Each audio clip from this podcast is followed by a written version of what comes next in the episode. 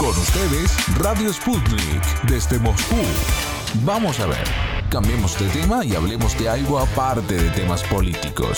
Decidido pues, cuestión aparte.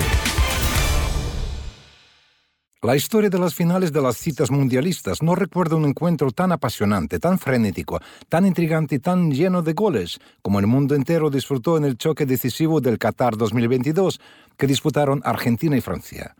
Un partido en el que ambos combinados nacionales ansiaban no solamente disputar por ganar y alzar con orgullo la Copa del Mundo, sino que también coronarse como tricampeones mundiales, más la interrogante que a través de los años quedaba flotando en busca de su respuesta.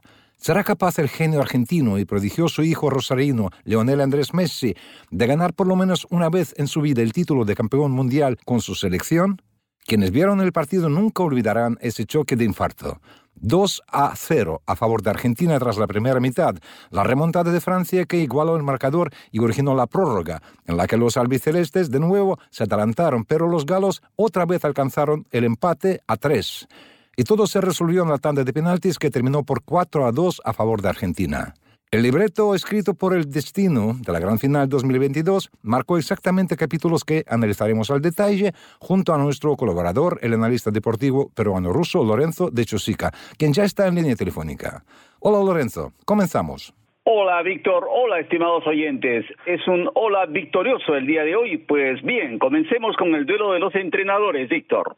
El estratega de la selección argentina, Leonel Sebastián Scaloni, nació el 16 de mayo de 1978 en Pojato, Santa Fe, departamento de San Lorenzo, Argentina. Es el técnico más joven del Mundial de Qatar y formó parte del seleccionado argentino que logró la Copa Mundial de Fútbol Sub-20 en 1997.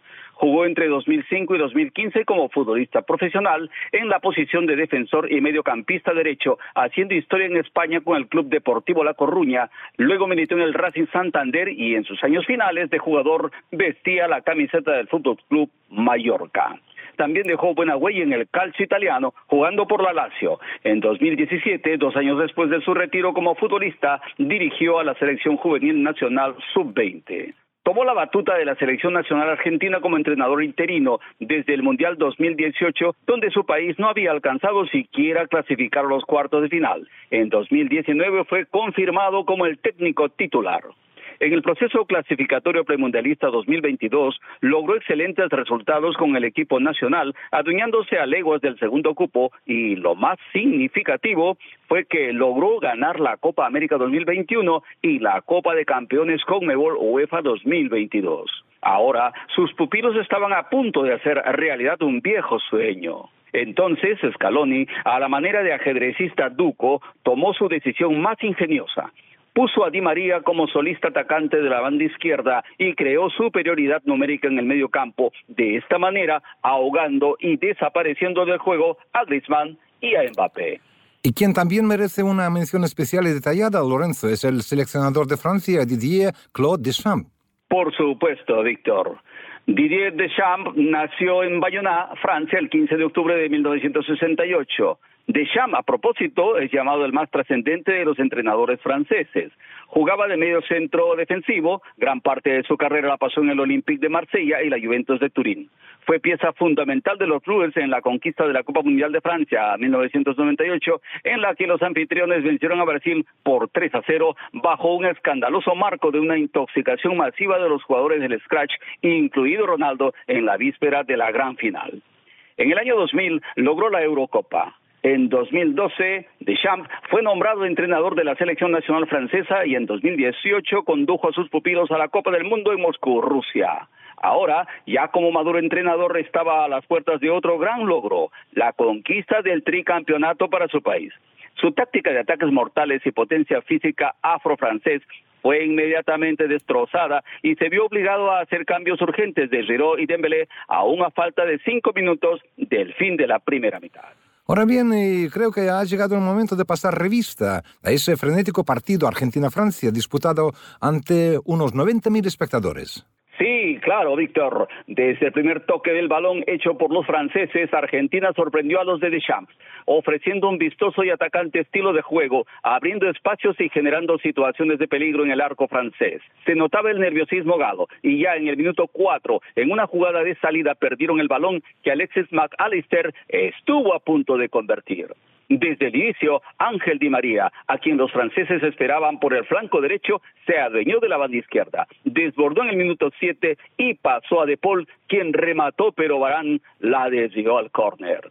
Di María, quien había anunciado su retiro de la selección tras el Mundial de Qatar, haciendo de tripas corazón, puso empeño para recuperarse de las lesiones y estaba atento al llamado del entrenador. Le llegó su hora estelar precisamente en el partido más importante de la cita mundialista y durante su presencia en el campo de fútbol se convirtió en la pieza clave del conjunto albiceleste, asistencia de gol y gol. Así fue. En el minuto 20, otra fenomenal entrada del fideo argentino fue cortada con clara falta de Dembélé en el área grande de Francia. Leo Messi ejecutó el penal y las graderías, junto con toda Sudamérica, enloquecieron con el grito de gol. Paremos aquí un rato para escuchar un fragmento de tu reportaje que hacías para un medio peruano, Lorenzo. Y bien, queridos amigos, estamos aquí frente a un momento histórico en el minuto 22 del primer tiempo en la gran final de Qatar 2022. Leo Messi tiene la oportunidad de salir adelante en la lucha por ser el pichiche del Mundial y meter el primer gol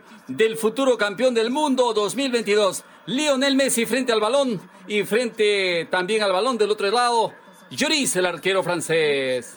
Serio, Valeo, gol.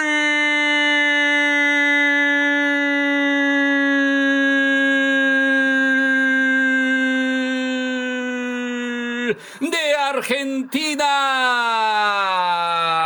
Minuto 23. Leonel Messi marca la diferencia en la gran final de Qatar 2022. Argentina 1.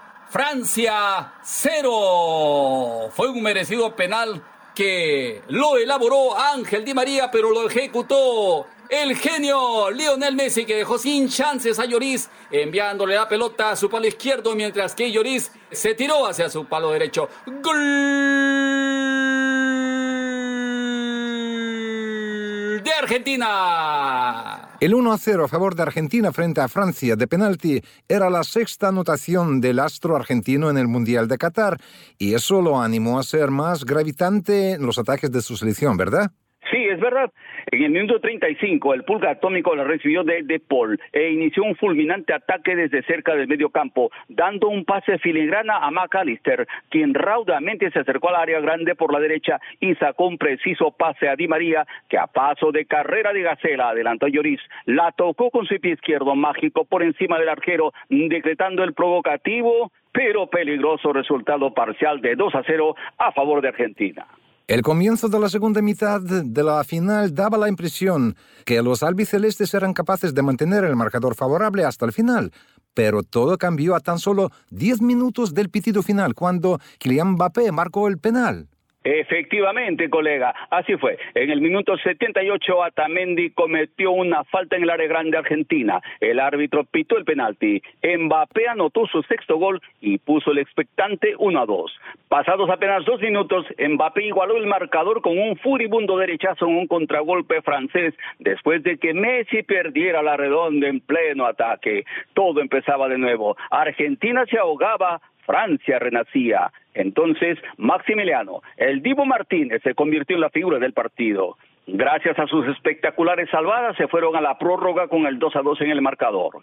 En el minuto 104, Lautaro, uno de los pocos argentinos frescos, pudo anotar, pero bloquearon su tiro. Argentina volvió a creer en sí misma, respondiendo ataque con ataque. En el 108, una ofensiva masiva con el tridente Lautaro, Messi y Álvarez terminó en el tercer gol, anotado precisamente por el capitán argentino. Parecía que todo estaba consumado para Francia, pero Kylian Mbappé todavía no había dicho su última palabra. En el minuto 116, el dorsal 10 francés chutó y el balón dio en el codo de Paredes. El mismo Mbappé lo anotó, provocando delirios en el mundo entero. 3 a 3. Increíble. Ataques de ida y vuelta. Realmente una lucha de titanes de vida o muerte.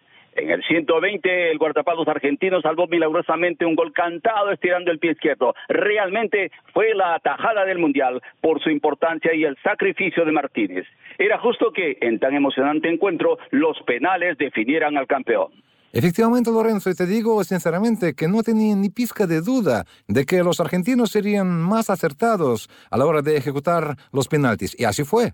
Sí, yo también abrigaba la confianza en los penaltistas albicelestes, Víctor. Había llegado el momento decisivo. Los líderes francés y argentino, Mbappé y Messi, los ejecutaron bien. Martínez atajó el segundo penal, Galo. Lloris no. Dybala anotó el segundo. El galo Chouameni la estrelló al poste derecho. Paredes anotó el tercero. Montiel fue el autor del cuarto y Argentina se coronó tricampeona mundial. Un triunfo que a diferencia de 1978, dudosa victoria por 6 a 0 sobre el fuerte seleccionado peruano, y 1986, gol triunfal de Diego Maradona con la llamada mano de Dios, fue realmente convincente esta vez. Lionel Messi fue abordado inmediatamente después de su triunfal partido mundialista y reluciente de alegría declaró a la prensa. No, no es nada. Somos campeones del mundo y hay que disfrutarlo. Queremos ir a Argentina para disfrutar allá con todos y nada, es una locura que se haya dado en la forma que se dio, pero es impresionante. Sabía en algún momento que Dios me lo iba a regalar y no sé por qué presentía y lo sentía que iba a ser esta. Saludos a todos, concluyó. Pues bien, Agradezco, Lorenzo, tu participación y este emocional relato en nuestro programa. Espero que en breve tengamos otras oportunidades para comentar algún evento deportivo de trascendencia. Con mucho gusto, Víctor. Viva el tricampeonato mundial argentino, instante de felicidad latinoamericana. Querido Lío, le estoy pidiendo a mi Dios que esta Copa del Mundo la lleves para casa vos nos diste tantas alegrías con el Barça y con la selección. Solo sería justicia y el broche de oro para vos. Batiste todos los récords siempre con tanta humildad y todo el mundo te quiere por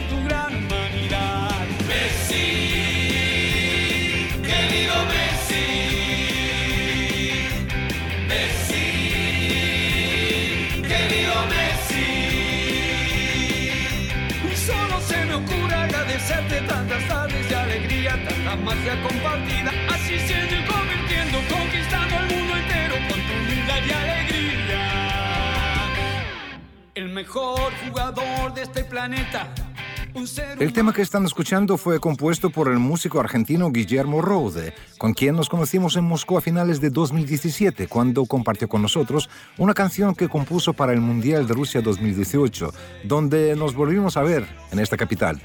Guillermo tuvo la suerte de asistir a algunos partidos del Mundial de Qatar, pero la gran final Argentina-Francia la siguió como millones en el mundo por televisión, en su casa en Orlando, Estados Unidos. Nos comunicamos con el músico y gran aficionado al fútbol argentino por teléfono. Y ya está en línea. Hola Guillermo, un placer volver a saludarte. Hola Víctor, te saludo tanto a ti como a toda la audiencia. Muy, muy feliz de estar en contacto de nuevo con ustedes, tanto en el año 2017 como en el 2018 haciendo allá un montón de cosas musicales y tuve el placer de andar por la radio y conocer a Víctor y a mucha gente de por ahí, así que muy muy feliz de estar en contacto de nuevo, Víctor. Bueno, el gusto es mío. Guillermo, tú eres una persona feliz porque viajando por todo el mundo esta vez pudiste disfrutar de parte de este Mundial de Qatar 2022. ¿No te importa compartir con nosotros primero tus impresiones tras pasar esos días inolvidables en la capital catarí? Cómo no, mira, fue una, una experiencia inolvidable por muchísimas razones. Primero que yo soy fanático del fútbol y llevo esto en la sangre como casi todos los argentinos, por un lado. Por otro lado, yo no sé si recuerdas, pero también eh, soy arquitecto y entonces este yo eh, hace, hace muchos años trabajé en compañías acá en Orlando donde, donde hicieron varias cosas de ese tipo de arquitectura y a mí me entusiasmó muchísimo. Entonces, por un lado fue una experiencia apasionada con, recorrer la ciudad, una, una ciudad que se ha hecho casi en 15 años y es increíble la cantidad de construcciones de muy buena calidad que tiene. Y por otro lado, debo reconocer que fue una organización muy bien pensada, han creado eh, para este evento mismo, han desarrollado su sistema de subtes y bueno, de cada lugar que había turistas o gente de, de estos este, lugares donde estábamos, había colectivos constantemente llevándole a los subtes, de los subtes iban a los puntos más importantes y por supuesto a los siete estadios que se hicieron para este evento. ¿no? Así que la verdad que fue una experiencia inolvidable, incluso yo como cantante, tú sabes que ando siempre buscando la manera de cantar y una vez más tengo muy lindos recuerdos cuando cantamos en, la radio de ustedes y cantamos también en, Moscú y la verdad es que siempre ansioso de, volver con muchas ganas. Así que eh, estaba también dando vueltas ahí por Qatar y buscamos la, la oportunidad y también hicimos una, una pequeña presentación ahí en, en el centro de Qatar y fue una cosa maravillosa. Bueno, Guillermo, como solemos decir, una persona de talento pues tiene avances en todos los quehaceres a los que se dedica. Detrás de este prefacio, llegamos al momento culminante de este Mundial de Qatar 2022. Tú, al igual que yo, pudiste ver el partido a distancia, ¿verdad? Siguiéndolo por tele. Me refiero a la gran final Argentina-Francia. Víctor, no vas a creer, acabo de mirarlo por tercera vez el partido. Yo soy un fanático, por supuesto que lo miré en vivo yo siempre me río con mis amigos porque digo, yo lo miro el partido o con 88.760 personas o lo miro solo en mi casa. lo que pasa siempre es que tienes alrededor 14 técnicos que saben todos de fútbol y, gritan, pone este, saca el otro, hace esto, hace el otro, y a mí, a mí me, me vuelve loco eso. Así que ayer lo miré en mi casa solo este, a pesar de que tuve muchas invitaciones, por supuesto después a los festejos fuimos a verlo, pero la verdad muy feliz. Tú sabes que yo soy un fanático de Messi y realmente este, cuando Messi se fue de, yo pensé que era de Barcelona, que mi equipo era Barcelona, pero cuando Messi se fue al Paris Saint Germain me di cuenta que yo era de Messi, no era de Barcelona, porque empecé a ver el Paris Saint Germain y ya no volví a ver a, a, Barcelona. Y ahora eh, mis amigos me, me motivaron a hacer una especie de, de update de una nueva canción con eso, que bueno, yo la compartí con ustedes también, que más que criticar a nadie y, compararlo con nadie, porque en, en aquella época lo comparaba con Maradona, con Pelé, es simplemente un homenaje a la genialidad de este muchacho, a, la humildad, a la, a la gran este, persona que es él y, lo que nos ha brindado durante, durante 20 años en, en, todos los récords que ha hecho, todas las cosas que ha hecho. Obviamente yo creo que tanto Pelé como Maradona jugaron en otras épocas, creo que no son comparables bajo los mismos parámetros. Por eso que hay que dejar todo eso de lado y disfrutar disfrutar la alegría de haberlos tenido a todos. Yo me atrevo a afirmar que Leo Messi con este Mundial de Qatar 2022 respondió a todo, se despejó todas las dudas respecto a su figura como futbolista, ¿verdad? Pero claro, Víctor, ¿sabes qué pasaba? Aquellos detractores o los que o los que siempre andan buscando cosas decían que si Messi no ganaba la corona mundial no podía consagrarse como el mejor de todos los tiempos. Bueno, si querían eso, ahora lo tienen. Ha roto todos los récords, o sea, ya ahora habiendo levantado la Copa del Mundo, ya hace unos meses ganamos la Copa América también, y debo decirte, y creo que tú lo sabes porque también te gusta el fútbol, que han hecho un mundial maravilloso, o sea, yo estuve allá los cuatro primeros partidos, después me tuve que venir a hacer cosas aquí en Orlando, pero la verdad es que dejando de lado el primer partido con Arabia, que por supuesto sufrimos todo y ya estábamos al borde de la locura, porque le teníamos muchísima fe a esta selección para este año. Después a partir de ahí fue levantando, levantando y, y, ya dicen en todos los medios periodísticos del mundo que esta es una de las finales más inolvidables por lo bien que se jugó, no se especuló, ninguno de los dos estuvo se jugó el fútbol con una calidad en casi todas las líneas y debemos reconocer que Argentina jugó mejor que nunca. Y un aspecto importantísimo de esto, aparte de la calidad técnica de todos los jugadores, es que tenía un apoyo tremendo, una necesidad, unas ganas de ganar este mundial. Mira, te confieso, Víctor, una cosa que fue muy simpática. Tú sabes que se podía oler, y creo que es lo que pasa en el mundo, hay como una doble ciudadanía con respecto a este tema, porque todo el mundo era de su país pero todo el mundo también quería que gane Messi. La, cuestión es que todo el mundo iba con su camiseta, pero a partir de que su equipo ya no jugaba más por, porque había quedado afuera, ya eran de Messi, ya eran de Argentina.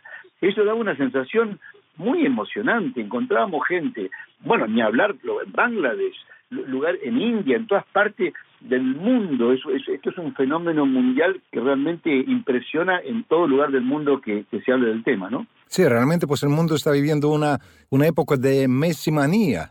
Es una mesimanía. El componente más interesante dentro de este mundial se vio un Messi que nunca se vio, un Messi contestatario, un Messi que, que medio la gente, algunos pedían que fuera, que fuera más más Maradona, que Maradona era un gritón, una personalidad enorme, se llevaba todo puesto. Y este chico siempre ha sido un tipo humilde, tranquilo, pero creo que haber defendido alguna palabra no, lo convierte en, otra persona. Él siempre fue una persona humilde, respetuosa, pero claro, en el caso de, de Holanda, estuvieron durante toda la semana hablando mal de la selección, hablando mal de él, hablando de él, y él sintió como la necesidad de defenderse. Incluso hubo también ahí con México como una, una confusión Messi no es un tipo que, que vaya a despreciar a nadie, o, eh, ni, a un país, ni a una camiseta. Hay que darse cuenta que la temperatura y los nervios y el estrés que se pasa cuando, cuando se juega estas cosas, por ahí este, puede llevar algún comentario, alguna cosa. Pero realmente creo que una de las cosas que lo convierte, aparte de que técnicamente creo que es indudable que nadie puede ahora decir que no es nacido quien ha sido Messi todos estos años, hace 20 años. El chico hace 20 años que está haciendo maravillas y no se lo quería, claro, no, no podía brillar en su selección. Eso que Messi es más argentino que nadie y eso que Messi se le fue ofrecido antes de, jugar en las elecciones que jugara para España, porque él tenía todas las posibilidades de hacerse ciudadano español, pero él es más argentino que nadie, él se la pasa siempre yendo a Argentina, este, a, esta hermosa ciudad que se llama Rosario, donde nació. Y bueno, es una, todo el mundo conoce la historia, así que para nosotros es un tremendo orgullo. Y bueno, y tenemos la suerte de que dos de los tres mejores jugadores de toda la historia han sido argentinos. Bueno, Guillermo, muchas gracias. Yo te deseo sinceramente que sigan en esta onda festiva, llena de orgullo, de felicidad, y pues espero poder tener otro pretexto para molestarte. Olvídate de que me estás molestando porque te vuelvo a decir, para mí es un placer, mi experiencia en Rusia en, Rusia en el año 18 fue maravillosa y parte de esa maravillosa experiencia fue haber estado en tu radio contigo, todo lo que fuimos haciendo. Me encantó Rusia, me encantó Moscú, en fin, te mando un abrazo enorme, espero que nos encontremos pronto, yo siempre estoy buscando la oportunidad de ir para Rusia, por lo general paso mayo y junio en Europa y ahí estoy cerquita, así que ojalá el año que viene pueda darme una vuelta por allá, si no, bueno, que nos veamos en cualquier otra parte del mundo, Víctor. No dudes en llamarme para cualquier cosa porque para mí es un placer.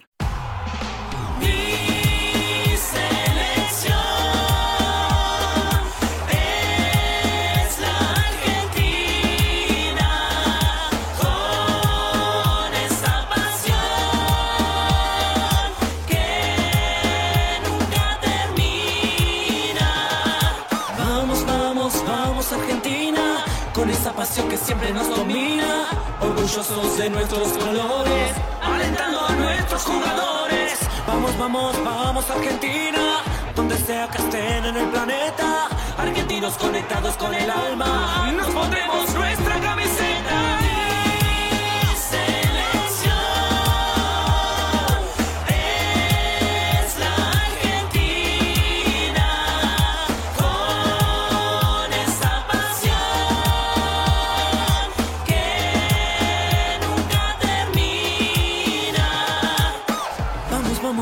Argentinos merecemos más lugar en esta historia. Ya lo veo en el obelisco. A Leo Messi levantando nuestra copa. Vamos, vamos, vamos, Argentina. Hace mucho que lo merecemos. Traeremos la copa con nosotros. Como lo hicieron María que me Diego.